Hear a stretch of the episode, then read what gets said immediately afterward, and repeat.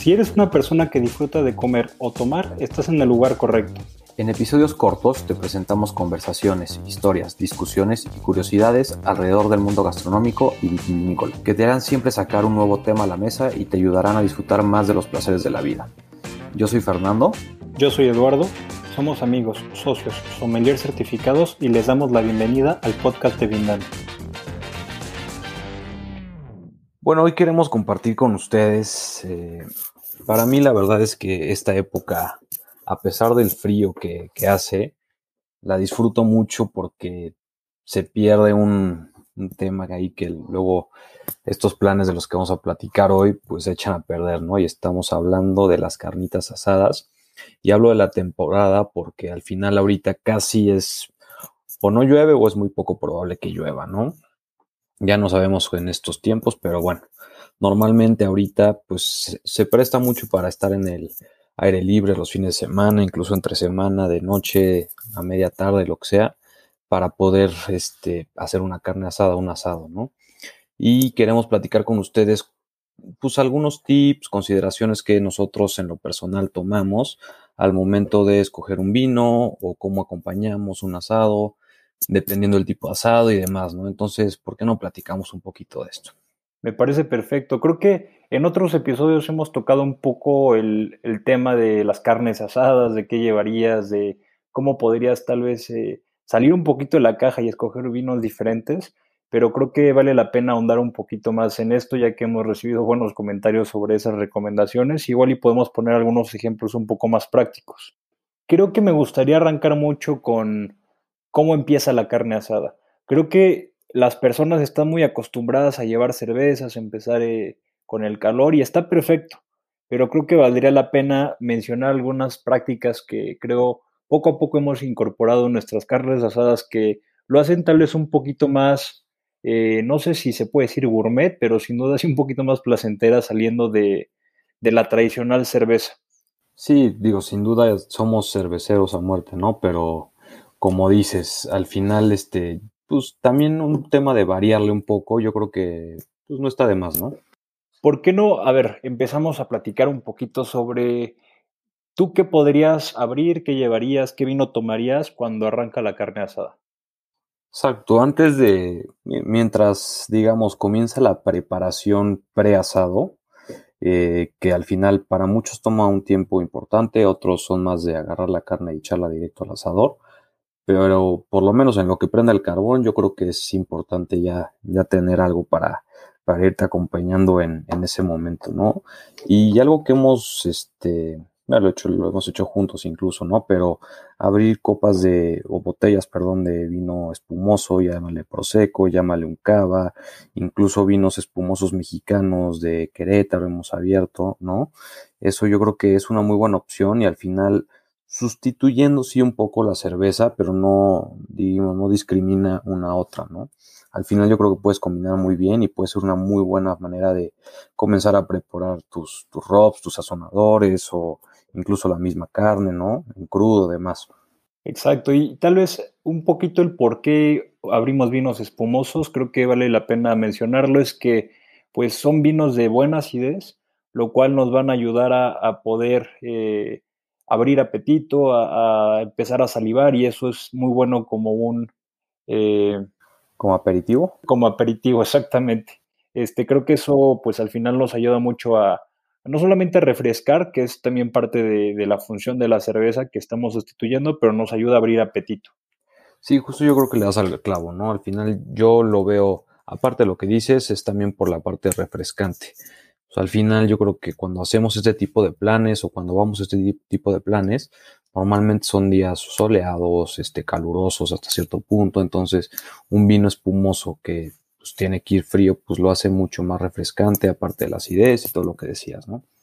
¿Sabes qué otro vino también me parece muy bueno para, para abrir apetito, como aperitivo antes de, comer? ¿Cuál? Eh, digo, es, un vino fortificado, pero el Jerez, el Sherry, todos estos vinos eh, mm, españoles de, Andalucía me parecen excelentes, como el tío Pepe. Creo que son más fuertes, pero además de que, de que cumplen con la función que ya mencionamos anteriormente de, los espumosos, pues va muy bien, este, inclusive maridan muy bien con la botana, ¿no? Como pueden ser los cacahuates y demás.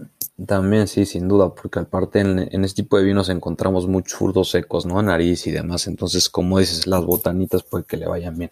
Y es más, ahí te voy a recomendar una muy buena bebida. Digo, no sé qué, qué tan bien o mal esté en este podcast hablar de andar mezclando el vino con refrescos, pero hay por ahí este, una, una bebida que se llama rebujito, Sí, como. que es tío Pepe con refresco de, de limón, que pues, es muy fresco, es muy rico y, y muy recomendado para esas tardes de calor. Pues como dicen por ahí, la dejamos al costo para el que la quiera probar, ¿no? se pone Y- sobre la mesa. Sí, sí, sí. Y digo, otro punto, y para continuarnos sobre este tema, ya yo me iría a la parte de qué vino voy a tomar con lo que vamos a comer, ¿no? Y aquí yo resaltaría tal vez algunos puntos, principalmente qué tipo de asado vamos a hacer. O sea, digo, obviamente, diría el 80% de las veces o más, tal vez, es- estamos hablando de carnes rojas, casi siempre, pues con un porcentaje importante de grasa. Pero también tenemos otros tipos de asados, ¿no? Podemos hacer este, pues de pescados, mariscos, pollos, puercos, etcétera, ¿no? Con salsas barbecues o ese tipo de cosas más agridulces o sin salsas y puros rubs o pura sal. Entonces, yo creo que aquí también entra mucho el tipo de asado que vamos a tener y dentro de ese tipo de asado, cómo vamos a, pues, a preparar este, la proteína, llamémoslo de alguna forma, ¿no? ¿Qué opinas?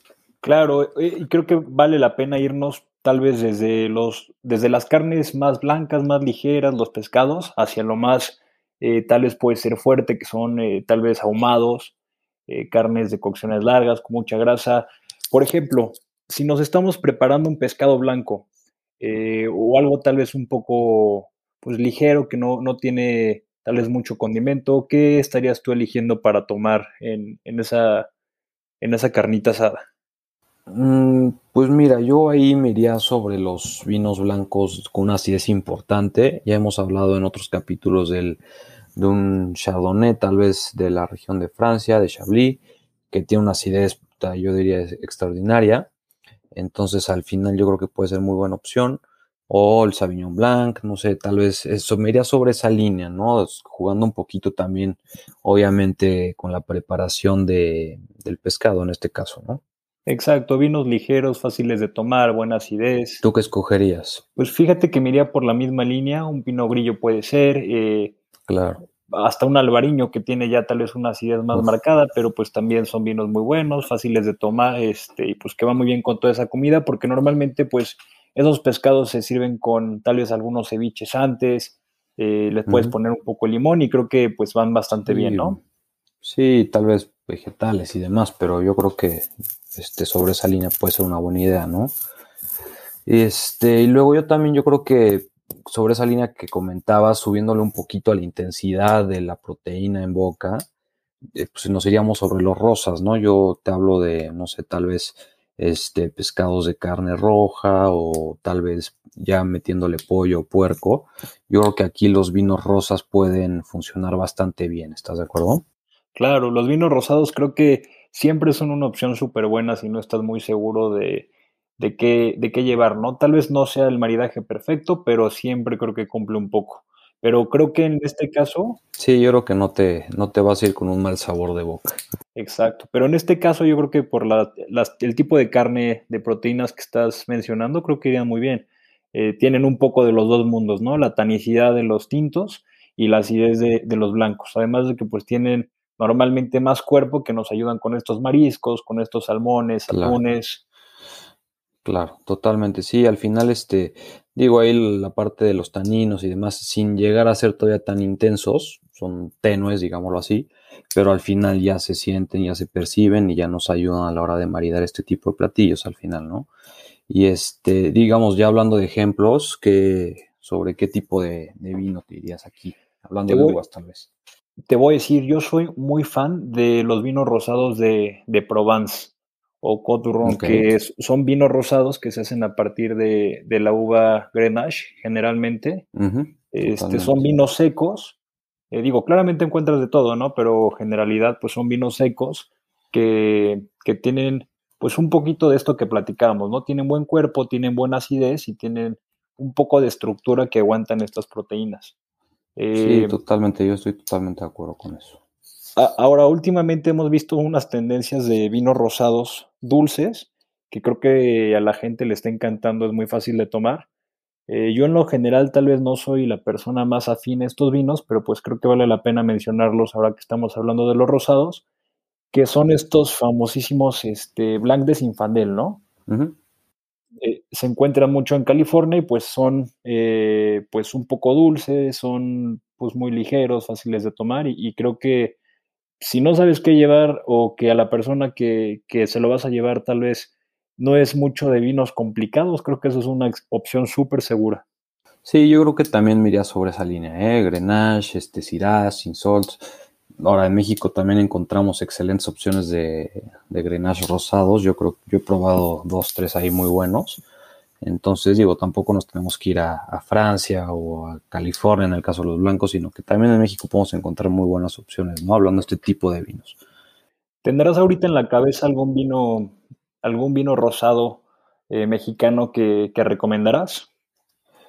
Bueno, a mí yo he probado el de el de Chateau Camus, es, es Grenache, de hecho, y para este tipo de, de platillos hablamos de pescados, este, pues, eh, de carne roja, digámoslo así. Yo creo que van muy bien, obviamente dependerá de la preparación sin duda, pero yo creo que va muy bien. El rosado de Casa Madero a mí la verdad me parece un excelente vino, siempre cumplidor y, sobre esa línea, ¿no? Por ahí hay, digo, no, no los tengo todo en la cabeza y obviamente no acabaría, pero hay muy buenas opciones, ¿no? Y cada quien tendrá sus, sus favoritos. Perfecto. Y este, y bueno, ¿no? Yo creo que tal vez ahí este, ya sería irnos pues a la típica o al tradicional asado más del corte argentino, ¿no? O de, bueno, no del corte me refiero al corte de carne, ¿no? Sino al tipo de asado argentino o, más de cortes de cocciones lentas o de larga duración, ¿no? Claro, que aquí tal vez yo todavía lo partiría en dos, no sé si estés de acuerdo conmigo. Tal vez primero estas, estas carnes asadas que son eh, arracheras, que son carnes un poquito menos magras, eh, es más, inclusive un, New York, un, un ribeye, que sí tienen grasa, pero luego están los ahumados, que esas son eh, otro tipo de, preparaciones con rock. Sí, bueno, eso es muy cierto. Entonces, tal vez para generalizar un poquito, yo creo que lo podríamos partir en esas dos, tal vez, categorías. Eh, eh, en primero, estos asados que son un poquito más sencillos, carnes con, con sal y pimienta, y, los otros que ya vienen con robs más, más especiados, eh, un poco de ahumados. Claro. ¿Cómo ves? Sí, tienes razón. Sí, totalmente. Al final, digamos, los cortes ya dependerá del nivel o de la cantidad de grasa en cada corte, pero los que van, como dices, sal y pimienta y al carbón, ¿qué les meterías tú de vino? Pues mira, aquí yo experimentaría mucho porque pues al final hay N cantidad de vinos para, para todas estas carnes. Sí puedes discutir un poquito más que tal vez hay unos más grasos que otros, pero pues yo me iría por tal vez un poco lo básico, pero pues pueden ser merlots, malbecs, eh, tempranillos. Sí.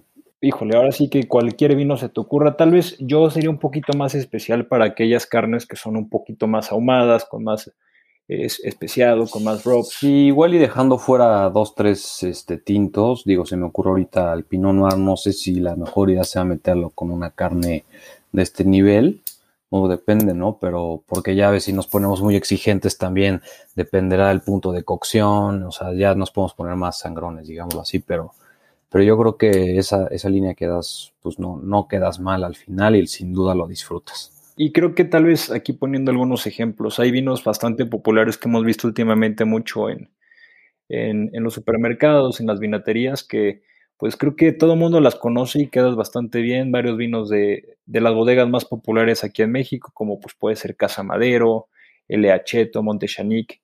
Eh, digo, hablando un poquito hacia el Valle de Guadalupe, ¿no? También tenemos un vino este, que hemos visto últimamente mucho, bastante popular de Viereza, el Surco Rojo. Eh, hay bastantes cosas que podemos encontrar por aquí. No sé si, si tú tengas algún especial o algún favorito que, te dicen, a ver, vas a una carne asada, no estás seguro de qué va a haber de comer, pero sabes que pues va un poquito por esta línea, ¿no? Un asado bastante tradicional. ¿Tú tienes algún vino favorito? Pues la verdad es que sí, digo, la verdad es que yo eh, bueno, considero que me considero fan de California, este, tanto México como Estados Unidos. Entonces normalmente me voy sobre esa línea. Lo he hecho con tempranillos españoles, también quedan maravilloso. Y obviamente el típico Malbec argentino, bueno, es sin lugar a dudas una excelente opción. Pensando en cortes, como dices, a lo mejor vacíos, este, ribeyes de pues, unos, este, no sé, de una pulgada, un poquito más tal vez este, o sea, cortes gruesos, no tan gruesos, pero yo creo que sobre esa línea eso podría funcionar, ¿no? Obviamente también los cabernets de, de California, de Napa y demás, sin duda también le van a ir excelente, sobre todo si son cortes este, con grasa, tipo, un, no sé, un tomahawk, algo así, se me ocurre, yo creo que puede, puede ser muy buena opción. Perfecto. Y, y, tal vez pasando a esta última categoría de las carnes más ahumadas, más especiadas, eh, que son un poquito más fuertes, más intensas. Creo que esto sí ya, ya se sale un poquito de lo que hemos estado platicando. Y yo tengo en mente una uva y estoy casi seguro que tú la vas a tener también en la cabeza. Eh, eh, ¿qué, estarías pensando tú para tomar con estas carnes? Pues mira, la verdad es que me he encontrado con muchas sorpresas y yo creo que tanto tú como yo por separado y, y, hasta juntos es lo que más hemos experimentado en el asador, ¿no? Cortes de, o cocciones largas de bastante tiempo o con condimentaciones pues, elaboradas ahí inventadas o hechas por nosotros mismos o incluso con salsas agridulces como lo decía ahorita barbecues y demás entonces aquí ya entra un grado no de complejidad porque al final es de gustos pero sí un grado pues este ahí de cómo decirlo pues al final este de encontrarle el punto exacto de entre lo que te que te guste lo que te estás comiendo y lo que te estás tomando, ¿no? Entonces, al final sí, pues tiene pues, ahí su, su punto de, ¿cómo decirlo? No sé cómo decirlo, pero, pero bueno, creo que me explico. puede ser. Sí, experimentarle, ¿no? Al final. Y bueno, igual y estabas pensando en esto ahorita que lo decías, ¿no? Pero tanto costillas de, pues con salsas barbecues, por decirlo, como con cortes gruesos, también costillas con robs muy pesados en cuanto a cuerpo en boca. Yo creo que el primer vino que se me viene a la mente es un Sinfandel, ¿no? Americano sobre todo. Exactamente. Yo creo que eso pues, ha sido las experiencias que más nos ha volado la cabeza. Creo que la, hemos repetido incluso, porque al final es un vino tan, pues completo, yo diría, en cuanto a cuerpo, tanino, elegancia, e incluso tiene esta parte o esta característica que le llaman yummy, ¿no? Que es como mermeladoso, no sé cómo explicarlo, explicarlo perdón, pero al final es un, vino que para este tipo de cortes yo diría que pues, no hay mejor opción. Completamente. E, era justo el vino que estaba pensando a mí, la uva sinfandel me parece la uva reina para estos asados de cocciones largas, de ahumados, de especies, de robs.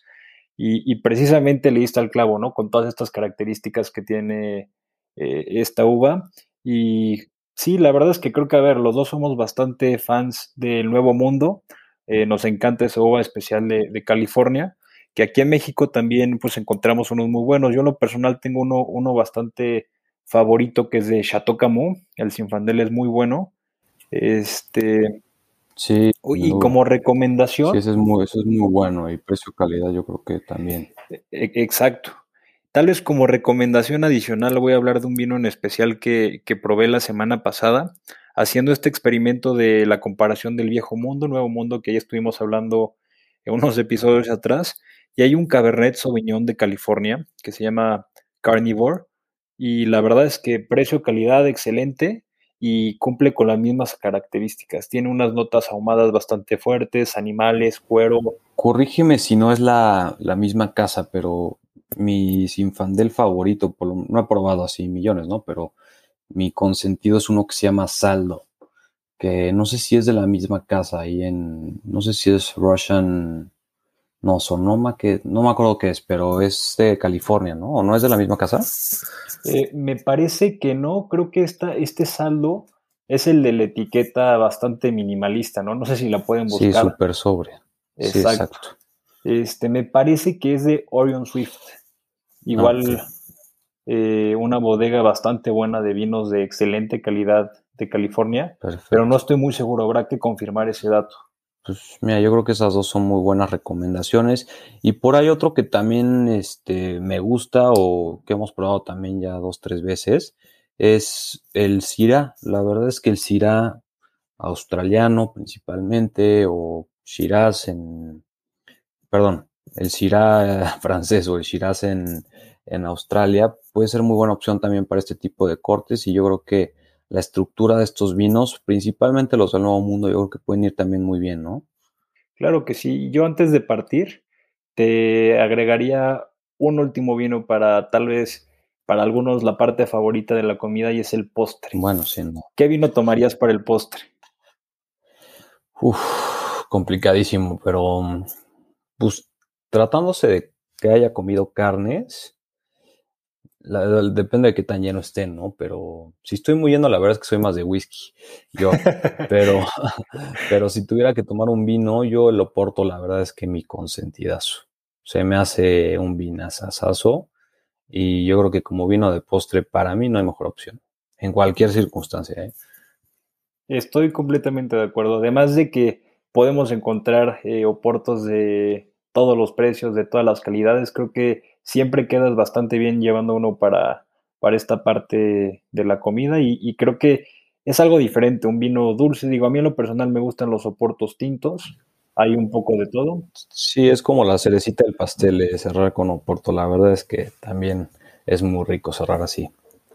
Pero pues bueno, creo que con esto ya nos damos una buena idea de qué podemos llevar una carne asada, además de las típicas cervezas, de las tecates para los del norte.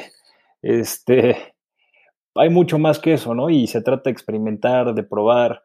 Y digo, tal vez ahorita solamente fueron un par de ejemplos, pero pues tal vez es abrirle las puertas a la curiosidad y, empezar a experimentar un poquito eh, a la próxima carne asada que vayas, no importa si son mariscos, si es pescado, si es carne, si es ahumado, siempre hay algo que puedas llevar. Espero les haya gustado el episodio de hoy. Si les gustó, no olviden compartirnos y dejarnos una buena calificación en todas las plataformas de streaming. No olviden seguirnos en nuestras redes y nos vemos en el próximo episodio.